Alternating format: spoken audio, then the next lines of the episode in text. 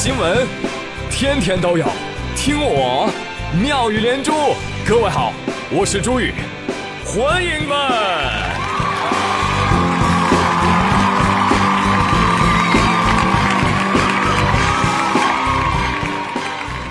哎，谢谢谢谢谢谢各位的收听。哎呀，这事情一多啊，哎呦，心烦意乱。嗯，真希望有些事情啊，它可以自己解决。啊，别误会哈，我不是说我自己解决，我是说事情自己解决。你看，比如说碗，是吧？碗，你你都多大了碗啊？你都不会自己洗澡啊？衣服你你你不会自己叠好啊？是不是？芒果你你不能自己削皮啊？西瓜你能不能不让我切？菠萝你能不能主动自杀？是不是这么多年了，你就不能进化一下吗？OK？我呸！可是啊，我的事情。他总有自己的想法，哎呀，这一个个的简直叛逆到不行。后来啊，我已经不指望解决事情了啊，我希望事情能够早日解决一下我，好吗？哎呀，朋友们，现在回望一下，还是感觉哈，人活得最无忧无虑的是什么时候？哎，刚工作的那几年。为什么？对自己薪水要求也不高，反正觉得还有涨幅嘛，对不对？而且尝试一个新鲜的行业，觉得年轻，我有重新开始的资本。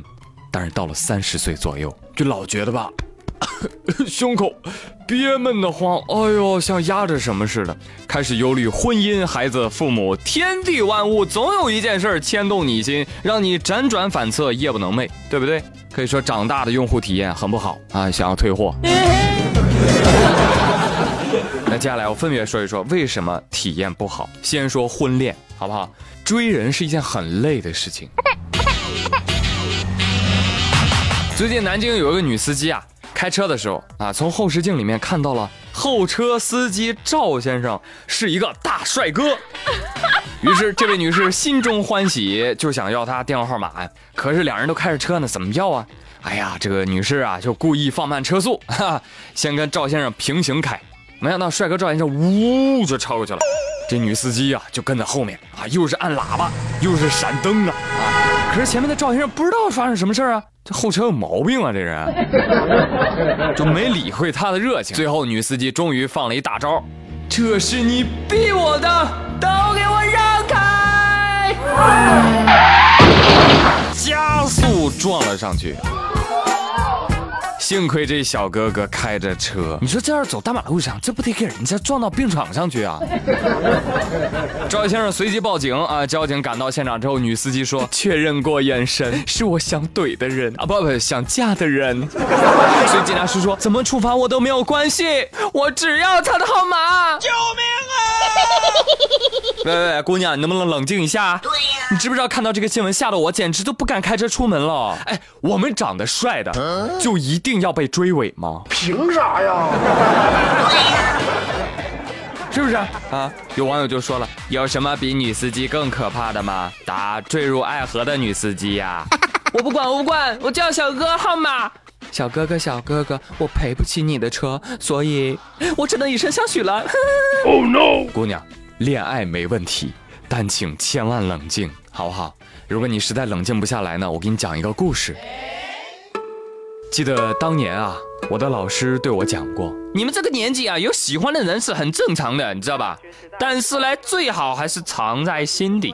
如果你想他的时候，哎，我教你们一招，就是做一道数学题。等毕业的时候，你就把满数学题的本子啊放在他的面前啊，然后告诉他你有多么的想他，多么的喜欢他。不信他不感动哦！我当时觉得，哇，这个主意实在是太棒了。当时我就开始做题了，你知道吗？我做到第二题的时候，我决定我不喜欢他了。哎，人生啊，愁啊愁。再说结婚让人愁。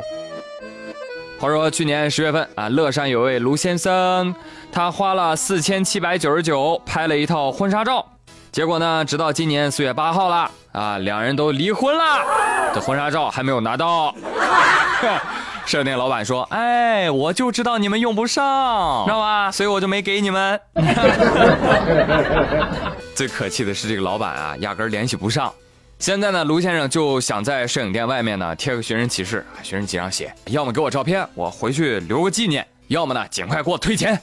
不是你都离婚了，卢先生，你还纪念个球球啊？你纪念，你就明说你拿回去扎小人得了。这个新闻不禁让我联想到另外一个故事。说，二十岁的小明用挣的第一笔工资网购了一根老年拐杖，送给爷爷当做生日礼物。快递寄到之后啊，小明就拄着拐杖和老伴儿下楼散步了一圈，感觉质量还不错啊，老伴儿。于是便给了店家一个差评。爱情走得太快，就像龙卷风。难怪两个人要离婚啊！这婚纱照都没有，您让人怎么结婚？是不是？嗯。我小两口也真是啊，闪婚又闪离，哎，这种经历过婚姻、谈过无数对象的人都好强悍哦，瑟瑟发抖啊！朋友们，你们都谈过几个？快来跟我说说。哎呀，真不好意思。我跟你说，我有个女性朋友啊，特别厉害，和 N 多任男朋友分分合合。她说，至今的每个男友送我的戒指，我都留着，留着干什么呀？串起来呀，做成项链那这样的话，我就可以清楚的掌握我到底谈了几个男朋友了。当他拿出那串宝石戒指连成的项链时，我不禁联想到了深山里的大王，杀一个就取一个头盖骨挂在脖子上当装饰。对对对，特别像沙和尚那种啊。但朋友们不要误会啊，不要误会，其实不是每个人都有这样的能力的。以前车马很慢，书信很远，一生只够爱一个人。现在交通讯息这么发达，你以为你可以多爱几个，没想到还不如以前。人生愁啊愁啊！接着说婚姻之后的产物啊，生孩子，生完孩子你要干嘛呢？你要起名字啊，对不对？起名字。一说到起名字，像我们这种姓氏发音不太好听的人，就特别的难过。你比如说狗先生，狗先生，这个狗不能当重音啊。狗先生，哎，怎么说都像在突出他啊。狗先生的二女儿刚出生，狗先生就说了：“我们家的这个姓氏不太好听，哎呀，别人都会喊我以后这个二女儿喊她小狗啊。”你说像我这样的吧，人家都喊我老狗，哎，真的好烦啊！我跟人打招呼啊，你好，我姓狗，一丝不挂的狗。嗯所以呢，给生活和工作带来了很多的不便啊。而为了让我的下一代不重蹈我的覆辙，我决定我要为我女儿改姓。哦哟，厉害了，这个姓是可以随便改的吗？不不不，不是随便改，你知不知道？历史上我们狗姓。其实是敬姓，尊敬的敬，知道吗？啊，这话您别跟我说，您去找当地派出所啊，管户籍的民警啊，您跟他们说呀。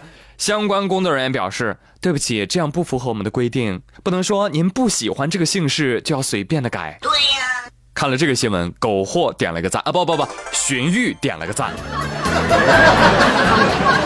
别别别笑了，我听众当中一定也有姓姓狗的朋友，你这样笑人家，人家多难过呀。其实我要说，其实狗姓啊，其实也挺好的。你可以起个名字，就叫狗富贵嘛，是不是？狗富贵互相旺，旺旺旺，是不是？其实啊，这个姓狗还好，是吧？奇奇怪怪的姓太多了。你比如说，你比如说我姓朱，对吧？人家问我你贵姓啊？我姓朱，你就叫我小朱吧。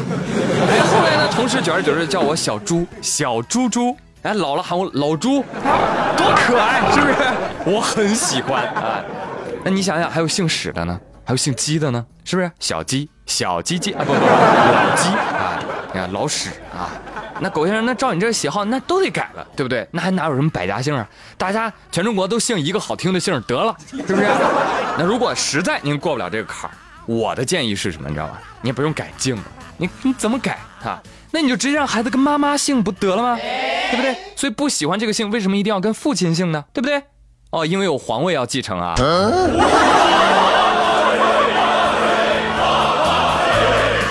好了，朋友们，今天妙连珠就说到这儿了。我是朱宇，谢谢您的收听，明天再会喽，See you。